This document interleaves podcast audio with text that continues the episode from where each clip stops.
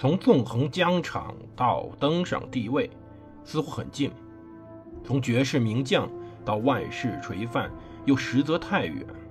把手中的权杖换成头上的皇冠，要经历多少勾心斗角、纵横捭阖，乃至腥风血雨？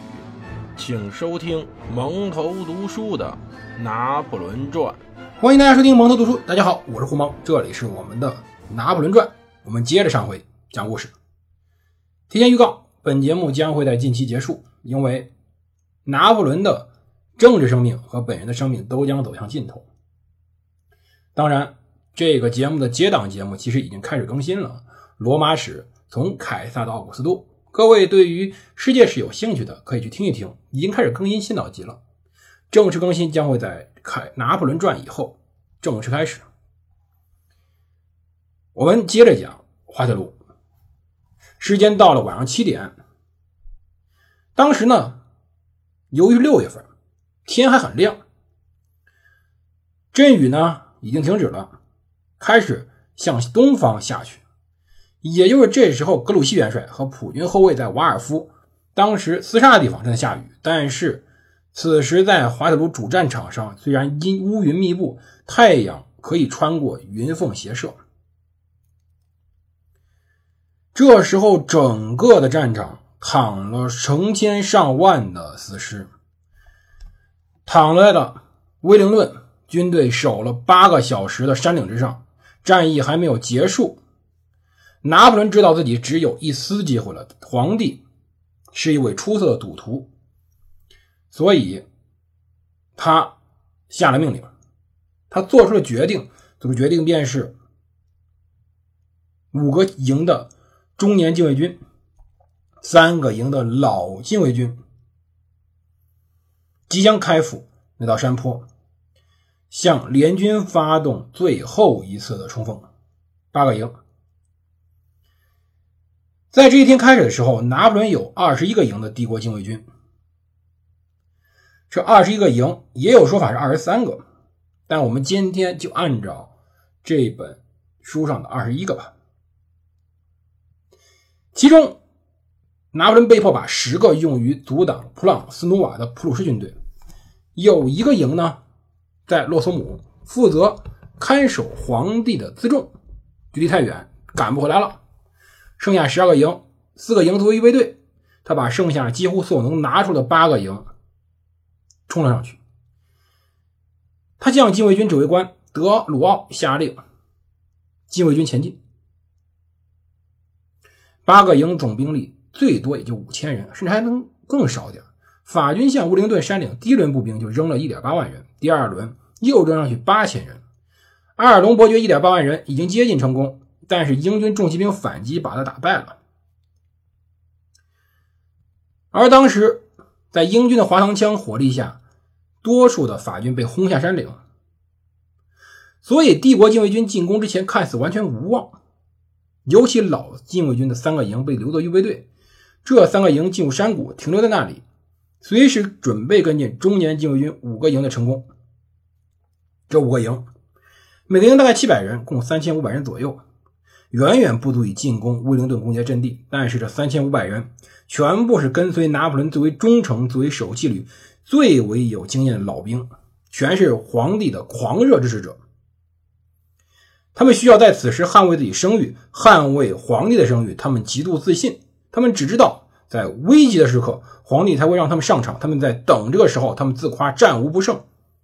很少人会否认，此时的帝国禁卫军是整个欧洲甚至整个世界最优秀的部队。而此时，中年禁卫军还不是孤军奋战，拿破仑把所有剩余的步兵全部扔了上去，向联军山岭施加压力。这些步兵已经不是以纵队前进，而是构成厚厚的散兵线。他们会后还有拿破仑剩余的不多的骑兵，帝国禁卫骑炮兵三两个连伴随着进攻的八个营，在法军接近山岭之时，大炮一直在轰击那里。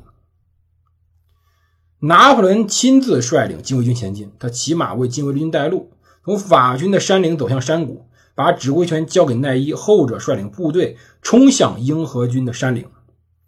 在拿破仑的右侧，在浓烟的远方可以看到山岭上出现金的部队和新的大炮，那是普军。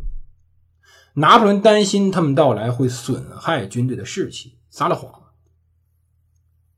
他没有告诉他们。当时啊，拿破仑派一名骑兵去向帝国禁卫军宣告：“勇敢些，法兰西军队胜了，各处敌人都被打败了。”他会告诉他们，格鲁希的部队抵达战场，拿破仑欺骗部下，希望提高他们士气。多数士兵都相信了，但是有一位遇见了勒瓦瓦斯尔将军，看到了真相，指着威灵顿山岭左一看。那不是法军，那是普军。这已经是一场豪赌了，这是最后的赌博。拿破仑面对着严峻的选择，他说过：“如果我能收复空间，那么却永远不能收复时间。”布吕希尔向普朗斯诺瓦的进攻被洛鲍部队拖住，又被支援的洛鲍的十个精卫营挡住。但是拿破仑知道普军兵力会越来越强，他也知道普军增援部队已经抵达了威灵顿战线的东端。这些新来的人。分散了整个山岭，完全接管山岭防御只是时间问题。他要很快就要面对两支军队，后者加起来的力量会远远超过他们。还有两个小时日光，这两个小时可能足以让他的禁卫军完全的歼灭其中一支敌军。如果禁卫军可以冲破威灵顿防线，那么法军就能潮水般涌向山顶，迫使英荷军队混乱溃退。那么他就有可能调转去进攻普军。普军看到自己盟军败了，就会选择撤退；普军也有可能留在原地，在六月十九号再发生一场新的战役。不过那个时候，格鲁希就会真的回来了，能够参与。他在赌博，他在赌他能赢了威灵顿，他能击垮银河军队。他也在赌普军会退却，或者格鲁希会在第二天赶来。只要在英荷控制的山岭上取得胜利。整个战局将重新变在法国人的手中，先与敌人交战，然后视情况而定。这是拿破仑的多数选择，他没有选择了，他不进攻就会被敌人攻击，就会被失败。普朗斯努瓦已经遭受攻击，他的十个营不知道能顶多久，所以他需要进攻，他需要帮助，他需要帝国禁卫队。他需要帝国禁卫军队总是能给皇帝带来的胜利。冲锋曲奏起了，引领帝国禁卫队前进的是一百五十人的乐队，他们演奏着爱国主义歌曲。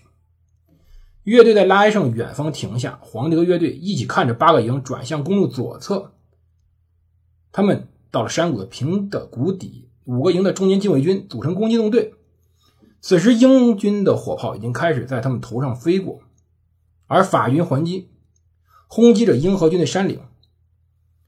禁卫军没有派伞兵上前，因为山坡上已经有法军伞兵了。禁卫军向前推进，接近敌人后分为横队，用滑膛枪火力把敌人从山林赶下去。此时，有人疑惑说：“为什么奈伊引着部队左转，没有沿着公路径直前进？”因为。如果禁卫军要通过拉埃圣旁边的低洼道路，更不说农庄本身外围沙坑和各种被摧毁的障碍，根本没法走。禁卫军头戴高高的熊皮帽，看上去像巨人一般。他们身穿蓝色大衣，肩章是红色的，高高熊皮帽上羽毛也是红色的。他们在展示他们的威吓，他们在展示他们的强壮。军官们带着纵队推进，他们可以看到远方的山岭，看到那里除了敌人炮手之外，没有任何敌人。禁卫军的各纵队刚刚组建完毕，敌人的炮手就再次开火了。流线弹在禁卫军头上爆炸，石英弹穿过，纵队迅速整队，保持密集队形向前前进，高喊着“皇帝万岁”。他们在攻打威灵顿的右翼，最强的一翼，也是打退了。巴舍吕富瓦的内翼，在山岭之后，法国禁卫军不知道被迫怎么样。乌伦顿拥有他的三个最强单位，西面靠近五五盟的地方是亚当将军的旅，他的每个营都是半岛战争老兵，包括五十二团及来自牛津郡那支兵力非常强的营，左侧是梅特兰的禁卫旅，也就是第一师第一旅。英国的禁卫军将与法国帝国禁卫军决一死战。在靠近十字路口的地方是汉诺威人的一个师，得到英王德意志军团各营和霍尔基特英国部队的支援。他们在背坡上，所以法军攀登山坡的时候没有看到他们。他们看到了炮口发出的火焰，看到了浓烟，看到了自己阵役有在当时实心弹冲击以后的倒下。他们在接近敌人之后，英国炮手改为同时装霰弹和实心弹，法军损失更为惨重。但是这都不足以影响禁卫军，他们是长生军，他们在向命运开战。所以说，战无不胜的帝国禁卫军将和不可战胜的敌人开始一场血的厮杀。其实特别有意思的是，英国的步兵和帝国禁卫军的碰撞，很多地方仍然是不解之谜。参战人数众多，回忆录也众多。帝国禁卫军用了什么阵型？用了纵队还是方阵？为什么一分为二？随后的战斗可能是世界战争史上最著名的战斗之一了。但是却没有一致意见。要知道，在战斗过程中，大家都在拼命，拼命完以后，回忆之中用各种的补充去塞满自己的记忆，谁的记忆都不可能一样。真正能想到，恐怕就是滑膛枪弹飞行的嘶嘶声、大炮的轰鸣、伤员的惨叫、军官与士官们的呼喊、榴弹的爆炸、持续不断的滑膛枪齐射的声音、远方大炮的闷响、战鼓声、军号声。整个战役最高潮部分就在此拉开了。预知后事如何，我们下回分解。这里是蒙头读书，我是胡蒙，我们下期再见。别忘了关注我们的罗马史，从凯撒到。奥古斯都，谢谢各位支持，我们明天见。